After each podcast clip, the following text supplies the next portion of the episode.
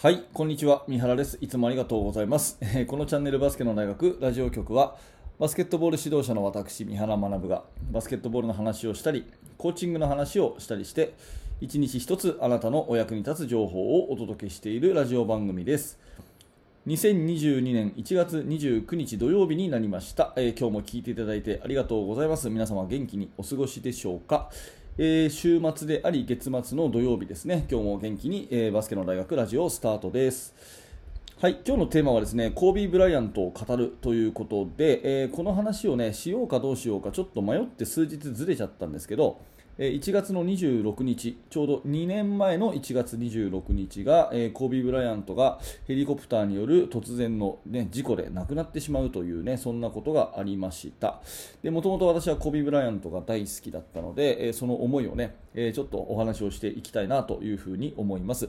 まあ、あの最初にお話ししておくとですね今日は雑談会でして、えあんまりこうえ練習方法とかですね戦術とかですね、えモチベーションとかですねそういうお話にはならないかもしれませんけれども、えーぜひ最後までお付き合いください。あの何らかねちょっとした、え気づきのヒント、えになればというふうに思ってお話をしていきたいと思います。さて、えー、と本題に深く入る前にお知らせを2つさせてください。1つ目は、え無料のメルマガ講座ですね。バスケの大学では指導者の方の悩み解決になるような、えー内容の、ねえコンテンツをメールでお届けしております、えー興味のある方はぜひ、えーこれを機会にメルマガの登録をよろしくお願いいたします。そしてもう一つは YouTube メンバーシップのお知らせです、えーメンバーシップの方あのおかげさまで人数が非常に増えてきてありがとうございます、えーこちらは通常放送のね今お聞きの通常回に加えてより具体的なより私の実体験に基づいたですね今現在私がやってる取り組みとか、えー考えてることとか最新のバスケットボール事情とか、えーそういったことについて2 3 0分の音声講義を週2本、えー配信しております、えー興味のある方はこのラジオ局の YouTube、えーチャンネル画面からですねメンバーになるをクリックしてみてください。メルマガもメンバーシップも下の説明欄にリンクが貼ってありますのでどうぞよろしくお願いいたします。さて、えーそんなこんなで本題でございますが、えー元 NBA のスーパースター、ロサンゼルス・レイカーズのコービー・ブライアント。さんがですね、41歳の若さだったと思うのですが、えー2020年の1月26日に亡くなってしまって、早2年ということで、まあ今日がね、命日とかじゃなくて、ちょっと、えー時間差があっての配信なんですけれども、この話しようかどうしようかなって迷ったんですが、えーまあ今日土曜日なんでね、ちょっと雑談的なお話になりますけど、えお話をさせてもらおうかなと思います。まあ、私はね、えー、と NBA が小さな頃から大好きでですね、えー小学校の5年生ぐらいの時から見始めて最初に憧れた選手はマジック・ジョンソンという選手でですね、まあ、一度は名前が聞いたことあるぐらいの有名な方だと思います。まあえー小学校の時そして中学校の時の私は毎日マジック・ジョンソンの真似をしながらバスケをやってたようなそういう少年だったんで、えーとにかくマジックが大好きで、えーずっとロサンゼルス・レイカーズをね、え強い時も弱い時も、え20年間もっと25年、うん、応援し25年も見てるのか？えとずっと応援をしているんですね。でマジックと同じぐらいこう好きになれた選手がコービー・ブライアントでして、えーコービー・ブライアントは高卒高校を卒業してからすぐ NBA 入ったので、もうずっと二十何年キャリアやったんですかね、えーそれをもうずっとリアルタイムで私は見てたという感じになります。でね、えっと、コビー・ブライアント、私はね、実際にこうロサンゼルスに行って NBA を観戦するってことをやってですね、何回ぐらい見たのかな、ロスで、えー5、6回はステープルズセンターに行った気がしますね。でね、私一つコビー・ブライアントがすごくいいなと思ったところは、現地に行くと必ず試合に出てくれたんですね。まあ、たまたま私が行った試合かもしれませんけど、結構ね、年もね、うんと2005、6年に行ったのと、あと2011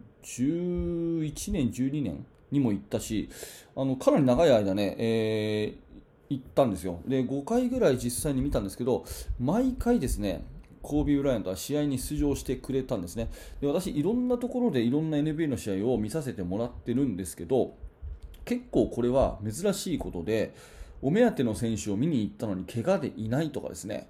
うん、あのあの選手を見たくてチケットを取ったのにトレードされちゃったとかですね。結構あるんですよ、まあ、トレードはあんまりとしても怪我は多いかな。で今日は出てないとかそういうことがすごい多い中でコービーは見に行くと絶対試合に出てくれてたんですね。で、まあ、何が言いたいかというと、怪我が非常に少ない選手だったんじゃないかなと思います。あの最後の方、キャリアの最後の方はね、アキレス腱を切ってしまったりとか、大きな怪我で、えー、欠場の試合が多かったですけど、それ以外はですね、非常にこ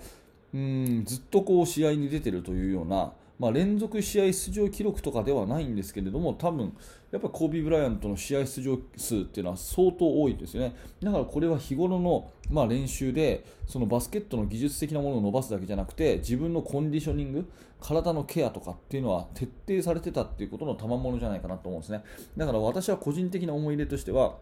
コービーはいつもコービー・ブライアントをやってくれてた人っていう感じでどの試合見てもうん、試合は出てくれてたし、テレビでね、見てもね、やっぱ大事な試合でコービーがいなかったっていう試合、あんまりない気がするんですよね。結構あるじゃないですか、あのあの選手の怪我がなければとかね、誰々がいればとかっていう話になりますけど、コービーはずっと試合出てたっていう印象がすごく強いんですよね。だから、あのやっぱりこのコンディショニング、怪我をしない、本当にいい選手っていうのは怪我をしないよって私よく子供たちに言うんですけど、ね、本当にいい選手っていうのは怪我をしないんだよっていうことを言うんですけど、もうコービー・ブライアントはまさにそれだったんじゃないかなというふうに、まあ、思います。まあ、そこが私のコービーが好きな魅力ポイントの一つですよね。あともう1個はね、えー、やっぱりすごく、まあ、よく言われることですが努力家、特に朝早起きだったっていうところはすごく好きなポイントですね。あのー、まあいろんな人のブログを読むとですね、あの3時に起きて4時から練習を始めたっていうことがよく書いてあって、まあ、普通の人は朝何時ぐらいかあの10時から12時とか2時間練習するところを朝4時から6時そして8時から10時っていうふうに2回やれば人の2倍上手くなるんじゃないかっていうそういう理屈だそうで、うん、朝の3時に起きて4時からね、えー、ウェイトトレーニング走り込みそしてシューティングをしてもうとにかく練習量が尋常じゃなかったっていうことはいろんな人が言ってるんでこれもね、えー、まあ、コービーの好きなエピソードですよね、えー、私はですね結構朝早く起きて作業をするってことが好きでまあ、もちろんね、えー、いろんなことを日中にもやるんですけれども、例えばブログを書くとか、まあ、このラジオがそうですね、まあ、ラジオは本当に朝起きたらすぐやってるんで、えー、これを喋ってるのも5時過ぎに喋ってるんですけども、まあ、こういう自分の情報発信系、ブログを書いたり、ラジオを撮ったり、あとバスケの大学研究室の、ね、記事を投稿したりとか、えー、SNS を更新したりとかそういうことは基本的に朝4時頃起きて6時までにやってるんですね、えー、まあ、これもですね一つコービー・ブライアントの影響があってやっぱりコービーも朝4時に起きてね練習してるって考えたらね僕みたいな凡人もねやるべきだなって思っちゃったりしております、まあ、そんなこんなでですね、まあ、やっぱり努力家であってそして自分の体っていうものを人一倍気をつけて、えー、怪我をしないで現役を貫き通した。っていうことですよね。であともう一つやっぱり最後にね、えー、私が一番 NBA の試合で思い出に残った試合が1つ何かあげなさいって言われたら真っ先にですねそのコービー・ブライアントの引退試合を言うと思います。あのコービーがもう今年で引退って決めてでレイカーズがプレーオフも出れないっていうことが分かってでレギュラーシーズン最後の試合ですよね。ユタジャズとの試合でホームでのロサンゼルスでの試合だったと思うんですが、まあ、普通その引退試合って言ったらもうちょこっと最後出てねシュート1本打たせてもらってなんか観客がわーありがとうみたいになって終わりなんですけどもうコービーはそれこそですねもうガチでプレーし続けてなんと60点取るっていうねあれは本当になんか、うん、後にも先にも NBA の試合を見て、なんか涙が出てくるような試合ってあれしかなかったなって思うんですよ。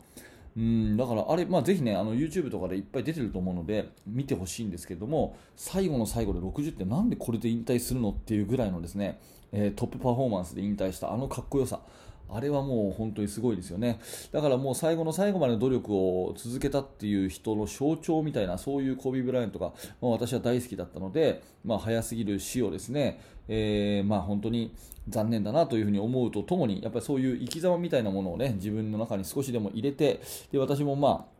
えー、コーチであり指導者なのでね、えー、自分の関わる子どもたちに少しでも間接的に伝えられたらなというふうに思って、えー、おります、え今日は完全な雑談会でございましたけれどもそのコービー・ブライアントへの思いというものを語らせてもらってなんかね、えあなたの気づきのヒントになればということで、えはい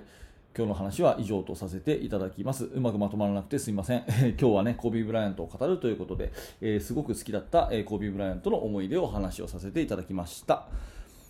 はい、ありがとうございます。えっ、ー、と、このチャンネルはね、えー、今日はちょっと雑談会なんですけども、いつもはバスケットボールの技術、戦術、それからコーチかね、えー、生徒にするべき、えモチベーションアップの話とか、まあ、そんな感じの話をしております、えー、ぜひぜひまた明日の放送でお会いしましょう、え今日の放送が面白かった興味が持てたという方はぜひですねグッドのボタン並びにチャンネル登録をして応援してください。えー、最後にバスケの大学研究室では、えー、現在進行形で私が手掛けている最新のチーム作りについてほぼ毎日2000文字ぐらいの記事を投稿しております、えー、興味のある方は下の説明欄から研究室覗いてみてください。はい最後までありがとうございました。三原学でした。それではまた。